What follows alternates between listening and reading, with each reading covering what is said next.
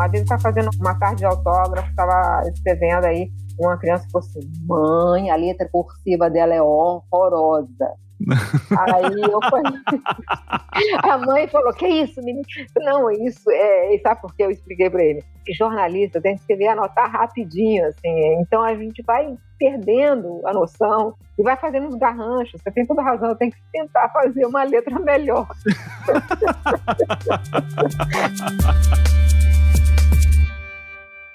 Eu sou Ivan Mizanzuki, esse é Conversas Paralelas. A minha entrevistada de hoje é jornalista e escritora. Em sua carreira, já passou por veículos como Gazeta Mercantil, Jornal do Brasil, Revista Veja e o Estado de São Paulo. Atualmente é colunista do jornal O Globo, comentarista da Rádio CBN, além de jornalista de economia no canal Globo News. Em 50 anos de profissão, recebeu diversos prêmios, entre eles o Maria Morse Cabot, da Universidade Columbia de Nova York, o Prêmio Vladimir Herzog, de Anistia e Direitos Humanos, e o Jabuti, de livro do ano de não ficção em 2012, por Saga Brasileira. Também foi finalista do Prêmio São Paulo de Literatura em 2015 pelo romance de ficção Tempos Extremos. E ela também escreve para leitores de primeira viagem. Já publicou seis livros infantis pela editora Rocco e este ano lançará o sétimo. Miriam Leitão, seja muito bem-vinda a Conversas Paralelas e que delícia saber que você escreve para o meu filho agora. É, exatamente, Ivan. Agora eu não estou querendo mais conversar com você. Na verdade, eu estou querendo conversar com o Nicolas e explicar para ele as histórias e construir nele o, o interesse pelos livros.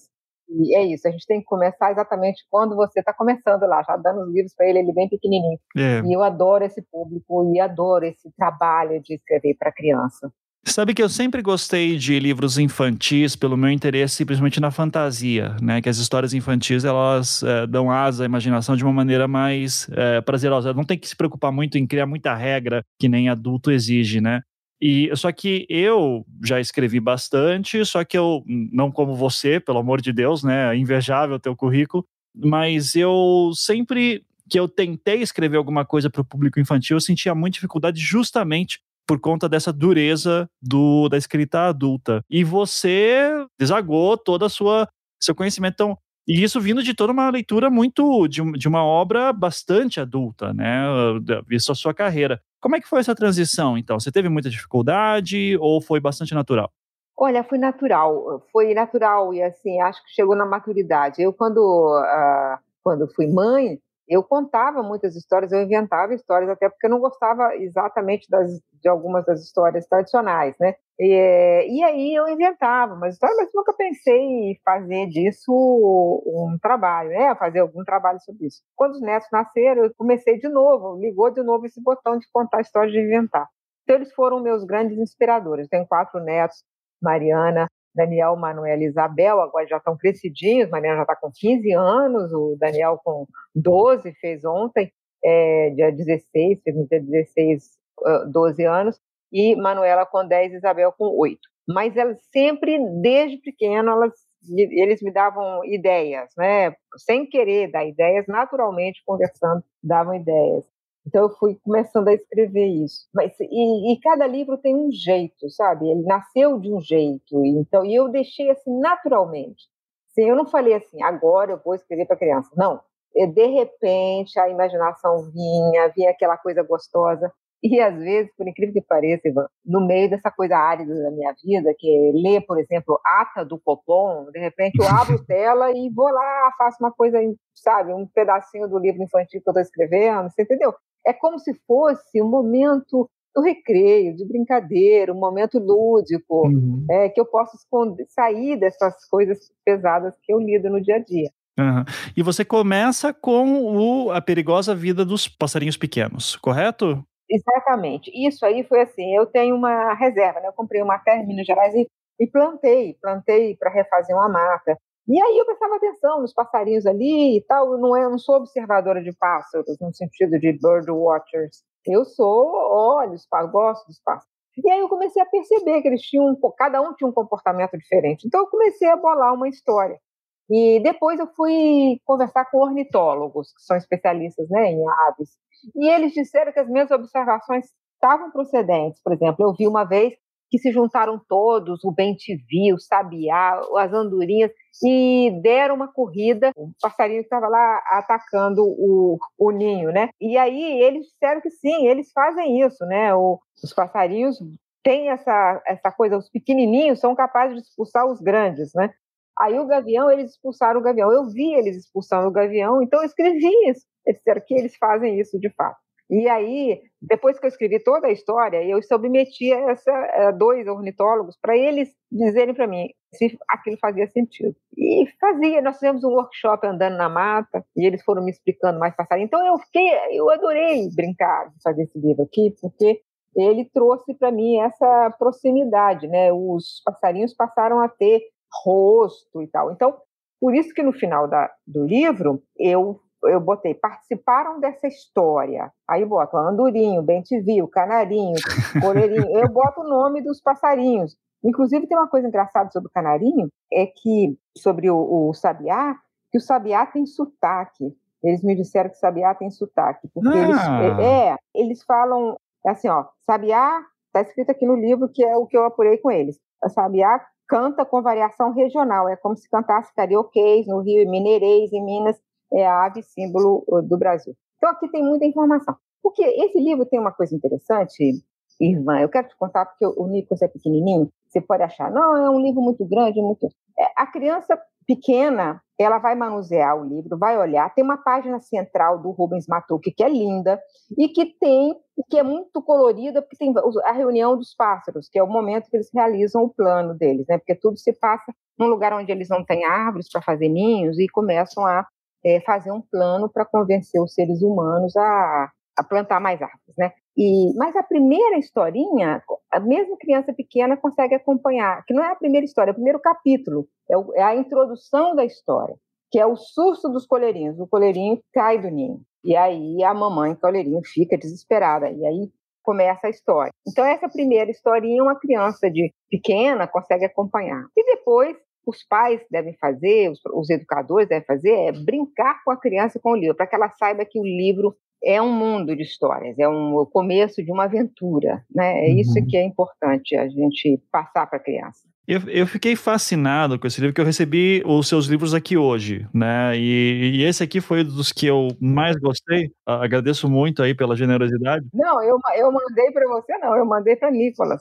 Ah, para o Nicolas, ah, sim, sim, sim, é claro, exato, exato. Eu, eu peguei emprestado dele aqui para gravação.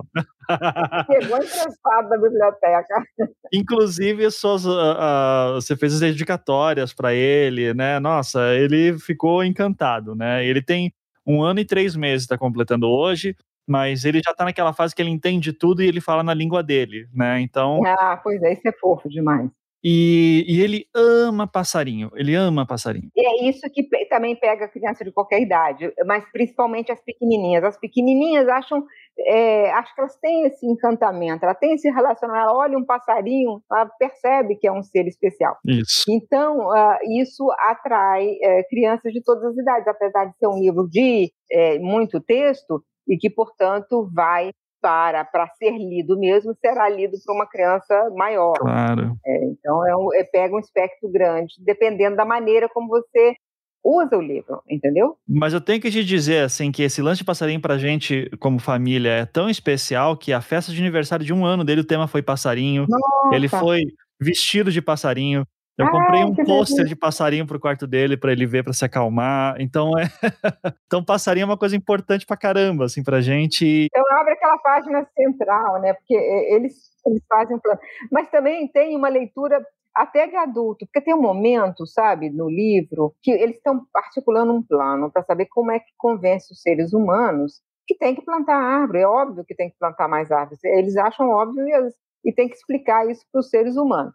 Aí eles fazem um plano de convencimento. E aí, nesse momento que eles estão preparando um plano, que eles já uniram os passarinhos da, do interior da mata e o passarinho da área aberta, eles ficam sabendo que teve uma invasão do grupo dos 100 árvores, que invadiu lá um pouquinho, poucas árvores que eles tinham. E aí a, a dilema que se coloca é o seguinte: vamos lutar contra eles ou vamos nos unir a ele? Vamos pedir para eles se unirem a nós no nosso plano.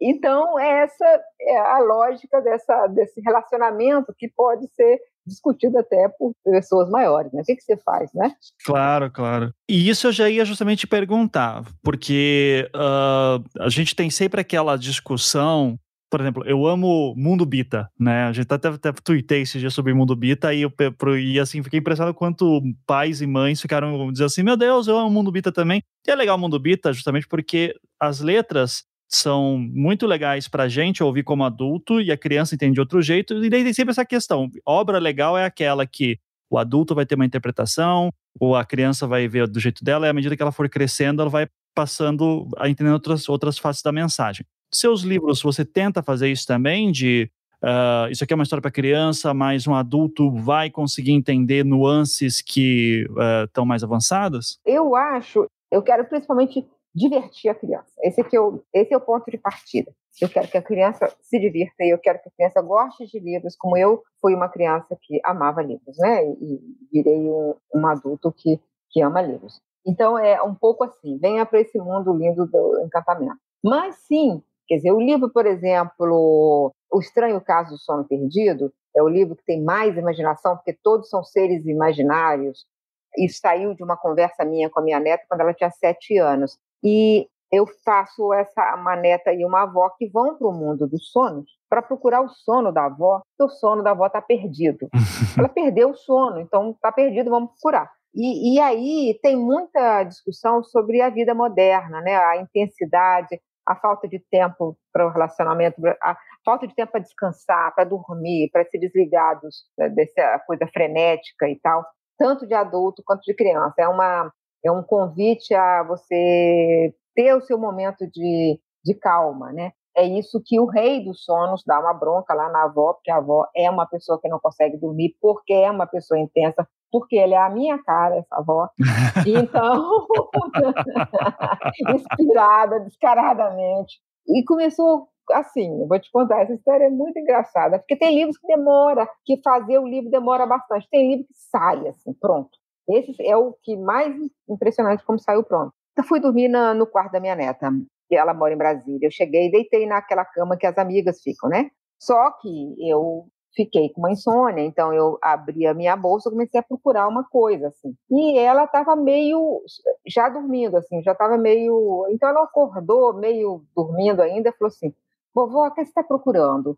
Eu falei, eu estou procurando um remédio para dormir. Aí ela falou assim, por que, que você não dorme com seu próprio sono? Uhum. Aí, quando ela falou isso, eu entendi que o sono era uma coisa externa a mim. Você, remédio? Ela falou, remédio? Por que, que você não dorme com seu próprio sono? Então eu falei, e se os sonos fossem seres, né? Uhum. Como é que uhum. seria? Aí o sono, eu tenho um sono meu, meu, meu, meu sono está maltratado, o outro sono sono felpudo, sono sonâmbulo, sono. Incrível. E aí eu entrei num barato criativo, Ivan, que eu simplesmente sentei e escrevi uma história infantil. Uhum. Não, e é uma sacada incrível que só uh, a observação de uma criança mesmo, porque você não dorme com o seu próprio sono.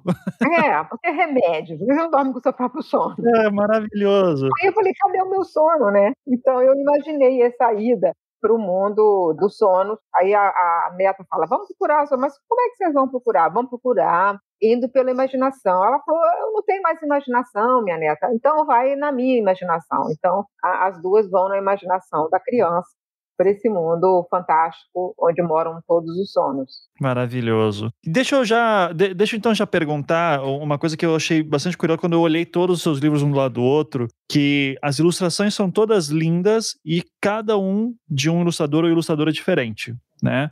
Como é que é a tua escolha para a ilustração num livro infantil que é uma coisa tão importante? Olha, é uma coisa misteriosa. Isso aí tudo é editora Rocco. Toda editora e seu escritor tem, assim, às vezes acerta, às vezes não acerta, né? Às vezes gosta, às vezes não gosta. A Rocco tem 100% de aprovação minha até hoje. Sempre que ela apresentou uma proposta, ela apresentou por um motivo e eu achava, eu achei que fazia todo sentido.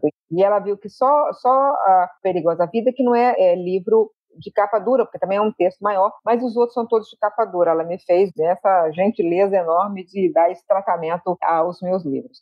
Então, o Passarinhos é feito por um aquarelista, Rubens Matucci, maravilhoso aquarelista. O, o, a menina do nome enfeitado é Alexandre Rampazzo. Então, assim, você tem uma ideia, o Flávio Bolo de Chocolate, da Bruna de Assis Brasil, que ela é do, do Paraná, ela é, ganhou o jabuti de ilustração nesse ano, sabe? Incrível. Então, uhum. você tem uma ideia de como linda que é, é essa ilustração maravilhosa. Ela trabalha com uma técnica muito própria dela, que ela mistura como se fosse colagem e desenho, né? O Estranho Caso do Sono Perdido é pela é da grande Fran Junqueira, que também é outra maravilhosa. O Mistério do Paoco, a ilustração de Carla Pila e Aventuras do Tempo, Marcela Tamayo, que tem muitos trabalhos com índio. Então, é como Aventura do Tempo tem um, uma índio e também a, a questão de desenho rural e tal. E ela também trabalha com essa ideia de você fazer uma maquete e botar um, uma ilustração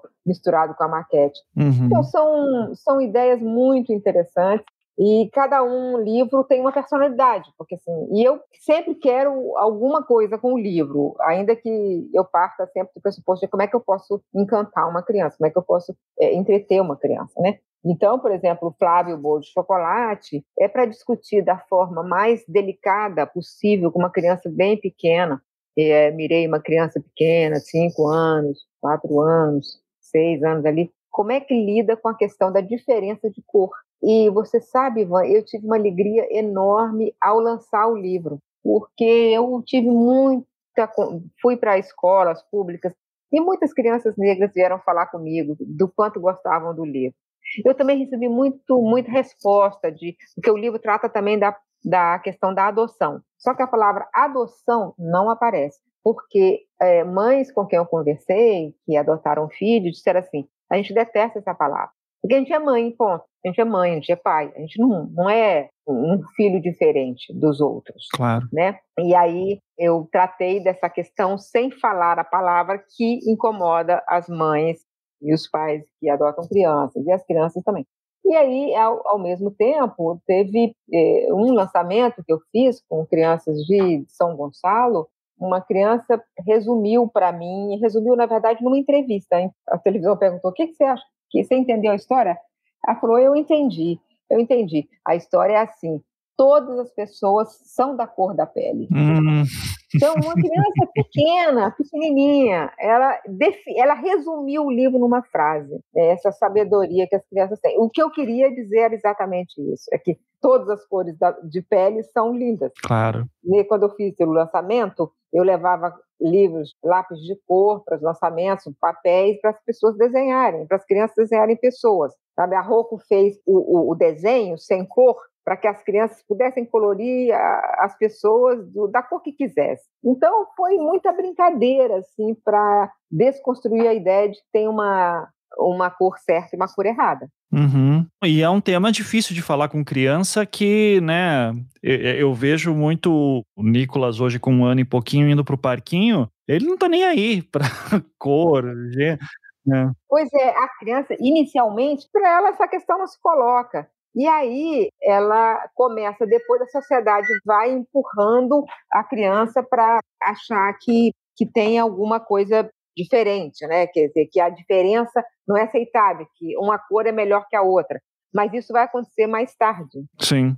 Então, quanto antes a gente poder é, naturalizar que isso é o certo, melhor, né? É, é melhor cuidar, é tratar disso. E, tratar numa história é melhor do que fazer um, um sermão para a criança. Claro. Na história ela vai entendendo. Flávio Bolo de Chocolate é uma brincadeira entre mãe e filha para exatamente enfrentar esse incômodo que, que o racismo vai colocando nas pessoas, né? Sim, e, sim. Então, assim, a temática ambiental está sempre presente em todos os meus livros, mas, assim, cada livro é uma questão que eu enfrento, assim. Fiquei curioso com o do A Menina de Nome Enfeitado, que eu achei a premissa maravilhosa. pois é, isso aqui acontece, esse aqui eu mirei, a pessoa, a criança está aprendendo a ler. Ela está aprendendo a ler, quando ela aprende a ler, ela para no H. O H é esquisito, né? Porque assim, F, Fé, Fá, Fi, Pó, Aí o T, tá, tu, sei lá. E o H? Faz o quê? O H não tem som? Ou, e ao mesmo tempo o H muda o som. Então, é, é, o H é a letrinha mais difícil que tem, né? Porque ela sozinha não é nada, no começo ela não é nada, e depois no meio ela muda tudo. Lhá, lhô. E eu quis brincar com isso, ajudando no processo de alfabetização sabe? Porque eu acho que essa, esse, ao mesmo tempo, é uma, uma ideia de que entrar no mundo da leitura é entrar num outro mundo. Então, a ilustração do, do Rampazzo ajuda muito, porque ele criou a ideia de uma caixa cheia de letras, né? Que a, que a criança abre e, e abre-se o mundo. Então, a ilustração ajuda bastante a mostrar esse lado lúdico da leitura. É, é isso que é o, a menina de nome enfeitado. Também eu já tive retornos de colégios que leram essa história no período que a criança está se alfabetizando. Né? E maravilhoso mesmo, porque eu, eu, eu sou fascinado com o tema da linguagem em geral, né? Tem um livro da Noemi Jaffe, professora e escritora da USP, né? Uhum. Que é a verdadeira história do alfabeto. E que ela inventa histórias de por que, que cada letra teve que existir. Em algum momento, alguém sentiu necessidade de criar aquela letra.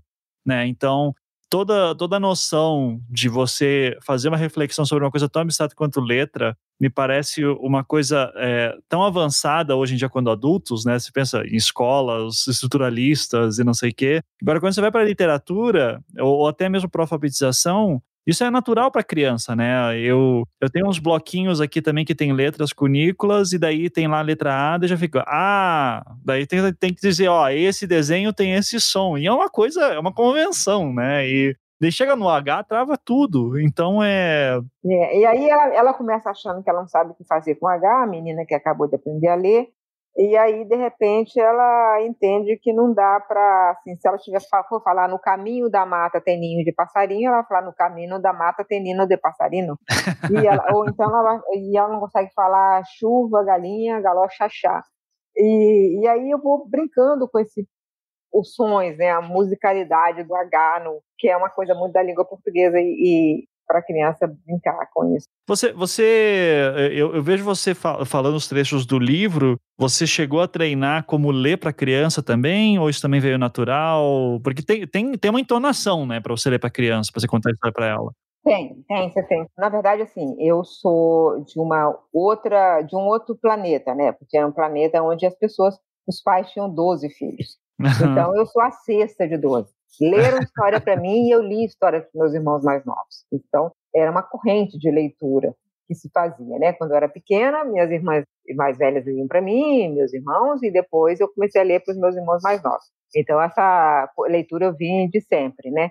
E eu, no segundo grau, eu estudei didática também, né? Porque eu fiz o curso normal e fui professora um ano de alfabetização, com, com 17 anos, antes de entrar no jornalismo. E depois, quando eu escrevi os livros, eu tive que passar por um desafio enorme, que foi a Fundação Nacional do Livro Infantil e Juvenil, ela faz um encontro por ano, né? ela faz um, um festival por ano e que vão as crianças das escolas públicas, aqui no Rio de Janeiro, por exemplo, vai, é, vão muitas crianças. E você é convidado a ler o seu livro, mas não pode contar o livro, você tem que ler o livro porque ele, o interesse, o, o que a fundação quer, a Finelige, é a, que a criança aprenda o som da leitura do livro, sabe? Não é o, eu chegar lá vestida com uma coisa e fazer uma performance. Não é isso que eles querem, o objetivo não é esse. Então, você imagina uma coisa, 50 crianças e você vai ler um livro. Então, você tem que ler de um jeito que realmente prenda a atenção das crianças. Isso sempre foi um desafio enorme. Depois eu comecei a ir muito em, em escolas públicas para ler em momentos diferentes. Por exemplo, eu fui na época da Bienal, a última Bienal antes da pandemia, eu fui fiz um, um, grupo de um grupo de professores que foi nas escolas públicas lendo livro infantil para mostrar o valor de livro para as crianças. E é, e é intenso é intenso. Você morre de medo. Antes de começar a ler você morre de medo. Eu imagino. Porque as crianças não não se interessem por você, você fica ali falando sozinho. É, e, e, criança não esconde, né? Não, não gostou. Não esconde, não esconde nada. Uma vez está fazendo uma tarde de autógrafo, estava escrevendo aí, uma criança falou assim: mãe, a letra cursiva dela é horrorosa. Aí eu falei, a mãe falou: Que isso, menino? Não, isso é. Sabe por que eu expliquei para ele? Que jornalista tem que escrever, anotar rapidinho, assim. Então a gente vai perdendo a noção e vai fazendo uns garranchos. Você tem toda razão, eu tenho que tentar fazer uma letra melhor. situação, toda situação pode acontecer, sabe? Com você, quando você está num lançamento de livro infantil. Pode acontecer qualquer negócio com as crianças são de uma sinceridade impressionante. Que perigo. É. Deixa eu te perguntar, então, sobre os outros livros que a gente não falou ainda. O Mistério do Paoco. Como é que é? O do Paoco é bem interessante, porque quatro crianças, e, e eu chamei essas crianças com o nome dos meus netos, é, Mariana, Daniel, Manuel Isabel, vão para o sítio dos avós e, e, eles vão andar numa mata que tem perto. E acontece muita coisa. O que eu quero passar nesse livro é a ideia de que na natureza, por exemplo, não tem a morte, né? Uma árvore quando ela fica, ela perdeu a vida, ela dá a vida a outra, né? Então essa, essa é a renovação constante da natureza é que eu quis passar nesse livro, o Mistério do Pauoco. Pauoco eles encontram um pau oco que tem um barulho dentro. Aí fica uma discussão, porque na verdade estão tá, tentando limpar esse pasto, cortar esse pau oco, e as crianças estão querendo saber o que, que acontece dentro do pau oco. Uhum. E aí vai, tem um, uma coisa bem de encontrar um, o espírito ali da o mateiro, o, o guardião da floresta e da, da mata e, e, enfim tem várias coisas que acontecem com eles e eles têm uma aprendem uma palavra mágica que faz com que eles se transportem e consigam realizar seus projetos. No caso ali era de proteger o Paoco para tentar descobrir o que, que, tem lá dentro. E o que tem lá dentro é vida. Né? Então, é, então essa que é a ideia do mistério do Paoco. E Aventuras do Tempo, é uma neta que vira para a avó e diz: Isso aqui aconteceu, na verdade, essa, esse diálogo aconteceu com a minha irmã mais velha, a neta dela, Mel, perguntou para ela, Beth, me conta uma história de quando você era criança. Eu nunca vi você criança. Uhum. É, então, essa ideia, aí eu faço, essa ideia achei tão genial, porque uhum. a minha irmã me contou no WhatsApp, eu estava viajando, eu achei, eu não estava dirigindo, eu estava do lado carona, e aí eu, quando ela me contou esse diálogo, eu comecei imediatamente a, estar, a entrar em estado criativo, falei, cara, isso dá uma história, aí eu comecei a brincar com isso, com a ideia.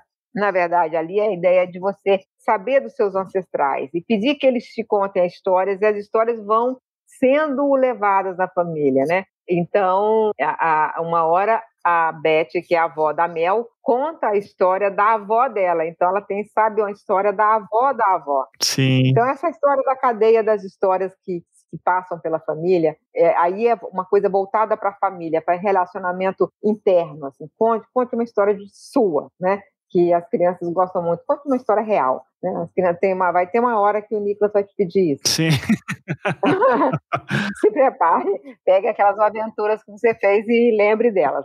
E porque as crianças adoram as histórias reais. Então, é um pouco para trabalhar esse lado e esse momento em que as crianças querem histórias reais. E também aí tem uma pegada ambiental, porque tudo se passa às margens do Rio Doce. E num lugar em que os índios Krenak protegeram a mata. Isso de fato aconteceu e eu vi isso acontecer na minha infância, porque essa etnia morava perto da, de onde eu morava, em Caratinga, né? E morava ali na, na, na, beira do Rio Doce. E Caratinga não tem Rio Doce, tem uma afluente do Rio Doce, mas eles protegiam como? Os madeireiros construíam uma ponte para ir para a mata onde eles estavam. Isso, há histórias que eu ouvia na infância que eu botei no livro. Uhum. E eles queimavam a ponte. Aí fizeram outra ponte, eles queimavam a ponte. E aí até perguntei para Ailton Krenak, essa história que eu ouvi do lado de cá, é verdade? Não, é verdade. A gente ouve também lá dos nossos é, mais velhos que eles queimavam a ponte e tal. Então ficou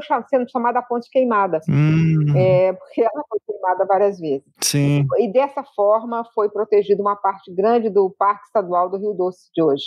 Então, isso é verdade, entendeu? Isso é verdade. Eu misturei isso na história da Mel querendo saber uma história da, da avó e depois da avó da avó. E, e, isso é uma coisa que eu já ia te perguntar, porque dá para ver que nos seus livros né, aparece bastante o tema do ambiente rural, a questão com a natureza, e, e são temas que aparecem na sua literatura infantil, né, esse seu lado mais é, ecológico. Por que, que você decidiu lidar com eles mais na literatura infantil mesmo? Olha, na verdade, porque até nos meus livros, como, sei lá, História do Futuro, que é um livro que eu lancei em 2015, o primeiro capítulo é a questão ambiental, né? Uhum. Fiz muitas reportagens de questões ambientais. No jornalismo eu também trato disso. Mas tratar disso nos livros infantis foi também muito natural. Primeiro, porque eu cresci num ambiente rural. Segundo, porque eu comprei um, uma, uma, terra em Minas Gerais e, e, refiz uma mata. Então, refiz uma mata, tinha uma mata lá, eu protegi, criei uma RPPN, que chama-se Reserva Particular do Patrimônio Natural. É assim, quando você quer proteger uma área, nem você mesmo pode derrubar. Se você quiser ir, se eu quiser ir nessa mata e derrubar uma árvore, eu sou, posso ser multada, entendeu? A mata é eu que que proteger. Mas a partir do momento que eu coloquei nesse patamar, que ela é uma RPPN, eu estou dizendo ninguém pode derrubar, nem eu. Uhum. E aí eu peguei uma outra área que estava degradada e, e plantei 32 mil espécies nativas da Mata Atlântica, que hoje é um. já está uma mata grande. Caramba! E, e, isso por exemplo, os meus netos iam lá, plantavam árvores, sempre tem árvore plantada pelas minhas duas netas mais novas, e que tem até nome, chama-se espetinho, porque essa minha área lá é Mata Atlântica de altitude. Apesar de ser em Minas Gerais, ela tem, ela tem araucária, por exemplo, nativa. Olha só! É, pois é, é em Minas Gerais tem pouquíssimos araucárias, mas nessa área tinha, já tinha araucária lá, remanescente. Então eu achei que ela tinha um valor grande. E aí fiz isso. Então, eu e meu marido, Sérgio Abranches, que, que, também é uma pessoa muito ligada na questão ambiental, e a gente fez essa, essa reconstrução lá da mata. Né? Meu sobrinho, Elmar, filho, que mora lá, é um apaixonado também, o pai dele, que já faleceu, também era apaixonado por mata, e a gente foi fazendo naturalmente. E aí ela chama espetinho essa árvore por que a Manuela e a Isabel plantaram, porque é uma araucarinha. E já está grandinha já. Ela já está lá, grandinha já, está crescendo, Legal. desenvolvendo. O espetinho já está quase um espetão. Você começa a escrever eh, os seus livros quando você já é avó, correto? É, exatamente. E, e isso eu, eu queria te perguntar como pai de um bebê, pai de primeira viagem, né? Que às vezes eu tenho quase a impressão que eu tô tão preocupado em, sei lá, trocar a fralda, fazer dormir, sabe? Que onde é que vai estudar, não sei o que, que eu, eu não consigo curtir a paternidade e a infância do meu filho. E daí eu sempre ouço a história que, assim, que a voz é. Quando você vira avô ou avó, é esse momento em que agora você pode só curtir o bebê, né? Que os pais estão cuidando. Você sentiu um pouco disso também? E tem a ver com você começar a escrever? Você sabe que eu tenho uma visão um pouco diferente. Eu acho que os pais, os avós se preocupam muito também. Eles é, só sabem que o protagonismo não é deles. Uhum. Eles não vão lá no seu pai ou sua mãe invadir sua casa para falar como é que você tem que criar seu filho você vai ficar chateado. Então, é sua responsabilidade. Ah, mas o pai e a mãe, o avô e a avó, eles, na verdade, às vezes até mais sabem mais, eles viveram mais, eles sabem que certas, certas coisas não vão dar certo, mas talvez seja por outro caminho, mas eles não podem ficar se envolvendo. Então, eles olham e sabem, podem aconselhar, mas não podem eh, invadir o espaço da paternidade nem da maternidade. Então, eles vão pelo lúdico, eles vão pela contribuição. A gente sabe, a gente tem uma visão de vida muito mais longa e, portanto, a gente sabe quando chega na época de ser avô, avó, o que, que realmente vale a pena numa relação, o que, que realmente vale você fazer, entendeu? Então, acho que tem uma coisa de dessa sabedoria que a idade dá e que nada mais dá. É claro que também a responsabilidade de ser pai e mãe de criar e tal, e prover e, e cuidar de cada coisa, e o dia a dia, o cotidiano, esgota e às vezes você não tem como até criar. Mas o que eu aconselho aos pais e mães é abra um espaço para o lúdico na relação, porque nem sempre é tudo o tempo e a hora, a comida, a roupa, o remédio, a vacina. A vacina tem que ser na hora. tem que ser na hora. tá, tá vacinadinho, inclusive. É, tá, é. é. Mas assim, a gente tanto essas questões que às vezes deixa de ver que se você não tem que deixar o momento da brincadeira. Ele, eles brincam, eles gostam de brincar e eles gostam de brincar com os mais velhos, os seus mais velhos, pais, avós e tal. E essa brincadeira também nos rejuvenesce, né? Sim. Também nos rejuvenesce. Nos levam de volta à infância e ao lado bom da infância. E cada coisinha nova que eles aprendem é sempre um presente, né? Ele o, Nicolas aprendeu esses dias a, a, a, imitar um leão. Então agora ele faz. e daí a gente fala, como é que é o leão? Daí ele faz, daí ele vê um leão desenho e já faz, e, e, é incrível. Assim, daí ele vê cachorro já começa a latir. É, é, muito legal ver ele aprendendo tudo isso. É, esses sons, sons da natureza, essa onomatopeia, a criança gosta muito de, desses barulhos, né, dos barulhos em si, e o que, que eles comunicam. Agora, eu tenho que te ser sincero, eu fiquei muito surpreso quando eu fiquei vendo que você, quando eu vi o teu currículo de literatura infantil, porque eu conheço a Miriam Leitão, a jornalista de economia, né, que foi aí teve momentos extremamente polêmicos em todos os espectros políticos. É, eu, eu, eu sou atacada pelos dois lados. É, é, é eu sou atacada pelos dois lados. De vez em quando eu não, estou certa em nada, só apanho. É, e, e, daí vem o ponto que eu queria perguntar: uh, se, assim, depois de tantos anos recebendo tantas críticas, né, por todos os lados, você entra na literatura, né, e você escreve seis livros infantis e um romance de ficção, né? E é só um livro de, vamos dizer assim, adulto de ficção que você escreve, né? Não, eu tenho alguns adultos já. Alguns... Ah, não, não, eu digo de ficção, de, de ficção. Ah, de ficção só um adulto. Isso, é.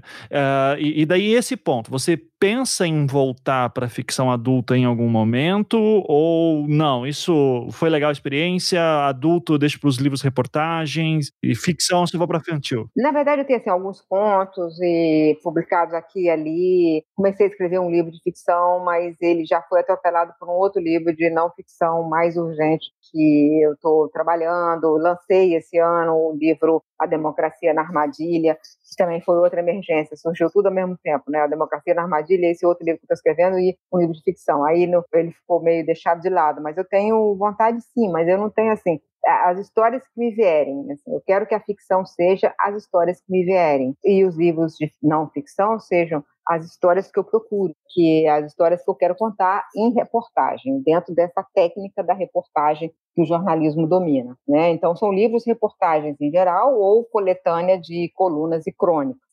mas o escrever para mim é um enorme prazer. Então, é, eu não quero escolher gêneros. Então, um dos meus livros, por exemplo, é de crônicas, crônicas do cotidiano. Não tem nada de política, não tem uma palavra de política. É só assim as histórias, os sentimentos, o que, que as pessoas sentem, né? O que, que eu estou sentindo, o, o, o, sentimento que eu capto de repente, mas sem qualquer contextualização política. E tem outros livros que são bem políticos. E eu quero escrever, eu gosto de escrever, eu, de tudo que eu faço na vida, que eu mais gosto é escrever. Então, pode ser livro de ficção, não ficção, infantil, crônicas, colunas, enfim, o que eu puder sempre escrever, eu estou escrevendo. E já pensou em fazer alguma coisa para infanto juvenil, já que teus netos estão crescidinhos agora? Já estão crescendo. eu acho essa área mais difícil. Eu já pensei coisas e tenho, esse eu tenho medo porque esse é muito difícil. Né? Esse é realmente difícil. Eu vou ah, tentar fazer alguma coisa, mas não sei. Não quero me colocar também em nenhuma obrigação, sabe? Uhum. Porque é, o livro, o mundo dos livros, é, eu sonhei muito. Na infância, eu fui uma criança leitora intensa, assim. Eu, eu fui a criança, adolescente, adulta, leitora compulsiva. Então, eu, com 10 anos, né, tem aquela redação que eu quero ser quando crescer. e aí, eu, peguei, eu era ótima de redação, mas eu encasquetei nessa, eu não conseguia. Eu não conseguia, eu falava assim, eu quero ser arquiteta, desenhar casas, e não saía daí. Eu quero ser médico, para pessoas, ui, eu não quero não. aí, depois, eu, eu, sabe, assim, eu tentava inventar, que eu queria uma coisa que, na verdade, eu não queria. E o professor entendeu que talvez eu tivesse um pouco tímida de dizer meu sonho. Então ele falou: Mirinha, que é como eles me chamavam na infância, Mirinha, você pode escrever o que você quer ser. Eu falei, posso mesmo, professor? O que eu quero, assim, o que você quer ser? Escreva realmente o que você. Porque ele percebeu que eu, a primeira a entregar a redação, de repente não conseguia sair da primeira linha, tinha mudado de página várias vezes. E aí eu soltei, eu quero ser escritora. E aí minha, eu lembro só da primeira da primeira linha, eu quero ser escritora e e pronto. E aí eu voei na redação. Ai, que legal. E ele leu e olhou para mim. Eu me lembro desse dia, esse professor já falecido, mas foi é, o professor não tem noção de como é que ele é poderoso, né? Porque ele olhou para mim e falou assim: "Você pode ser". É, é assim, era uma coisa. Eu preciso, o professor Celso me dizendo: "Você pode ser", foi muito forte. E, e depois é, meu pai também dizia isso: "Você vai ser escritor". E aconteceu que demorou, os livros demoraram, a, eu demorei a começar a escrever e publicar. Eu amo jornalismo, não é uma, um segundo amor. Eu tenho dois amores, né? o jornalismo e a literatura. Então, quando eu comecei a publicar, para mim foi uma grande realização, uma grande realização. Então, eu estou ainda nesse, nesse encantamento de me realizar. Esse ano, então, lanço o 14 livro, né? Isso. Porque agora vai ser um infantil que vem por aí e, e a gente está ainda, estou ainda começando a discutir com a editora, então nós estamos ainda sem data, mas ela quer lançar esse ano ainda o meu próximo livro. Mas ele já está escrito, ilustrado? Como é que não, tá? Não, ilustrado não. É, eu mandei, eles estão, eles aprovaram, já fizemos contrato, eles gostaram muito da história e estão pensando em quem seria a, é, o ilustrador, estão testando um aqui, outro ali, tentando ver como é, eles sempre acertam, né? Eu não fico muito preocupada com isso. Uhum. Então, Vamos ver, mas eles vão lançar esse ano ainda. Você pode falar alguma coisa sobre esse livro novo ou melhor ainda não? Esperar um pouco mais? Um pouco mais. Na verdade, é uma família que vai fazer uma, uma viagem, assim, uma, uma viagem que, que meio que encontra o Brasil, sabe? É uma família que sai ah, em busca de, uma, de um sonho ali. Mas deixa que eu vou contar mais depois para você. Não quero adiantar muito não, porque o livro ainda está, é, o escritor ele tem aquele ciúme, né, quando o livro não está ainda uma coisa concreta, ele não tem coragem de falar com medo do livro sair voando pela janela. Sim, e aí, super entendo. É, aí é isso. Mas, enfim, estou de novo atrás das crianças, de novo com as árvores, de novo com as raízes do país, tentando passar para as crianças alguns valores que eu acho importantes. Conseguiu escrever na pandemia? Esse, esse livro é da pandemia? Esse livro é da pandemia, escrevi na pandemia e escrevi esse outro que eu lancei esse ano, que na verdade é uma, é uma coletânea de colunas, mas ela é, foi muito trabalhosa para fazer, porque ela tinha que ter uma história, né? A Democracia na Armadilha, Crônicas do Desgoverno. Então é um, é um livro que analisa os erros do atual governo, e os riscos que estão colocados sobre o país. Uhum. E aí é, esse livro tem esse objetivo, né? E estou trabalhando num, num, outro. Enquanto isso, assim, eu fiquei, né, a partir do momento que eu fui para trabalho interno, agora já estou presencial, mas eu fui para trabalho interno, tem um ano em trabalho interno, um ano sem sair de casa. Porque eu falava assim, a gente está falando aqui, não sai de casa, fica, tá, eu vou ficar em casa. Eu não saí, chegava na porta da rua, não saí durante um ano. Uhum. Eu não uhum. posso falar uma coisa e fazer outra. Então, realmente, não saí. Só depois de vacinada que eu peguei o carro e fui, eu e meu marido fomos dirigindo até Brasília para uhum. encontrar os netos. Mas nesse período a gente escreveu muito. Ele também lançou um livro e está lançando um outro agora. A gente ficou escrevendo curiosamente aqui na pandemia, nós dois.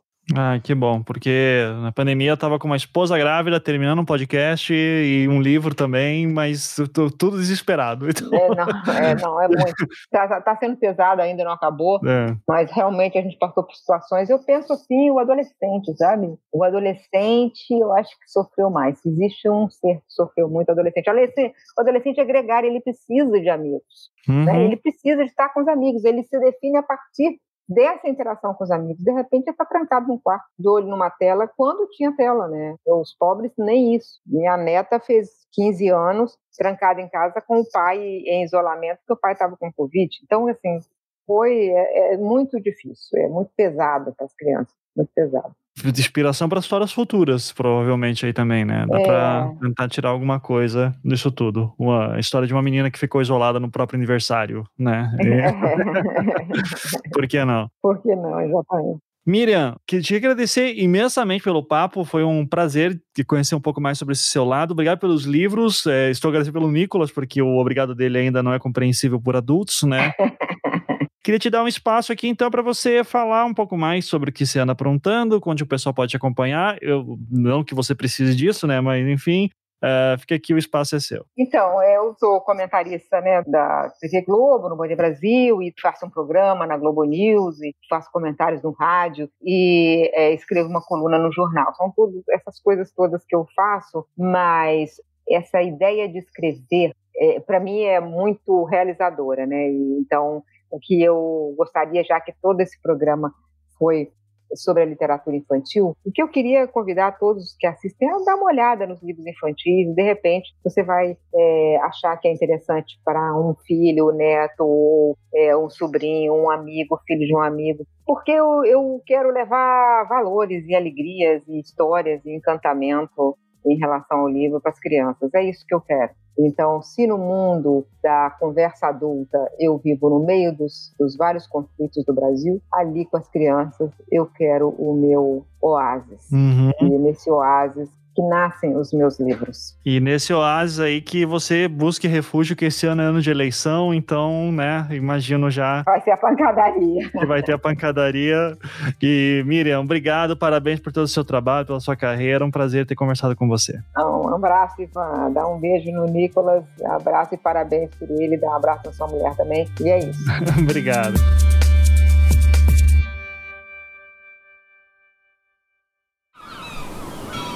Este podcast foi editado pela Maremoto.